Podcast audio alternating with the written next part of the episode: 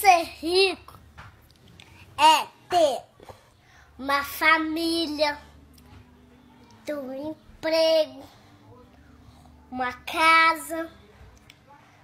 Tudo isso que eu te falei, pessoal, é ser rico. Tudo isso é ter intimidade com Deus. Tudo isso é ter intimidade com Deus. Ter saúde também é ser rico. Ter uma escola para estudar. Tudo isso é ser rico.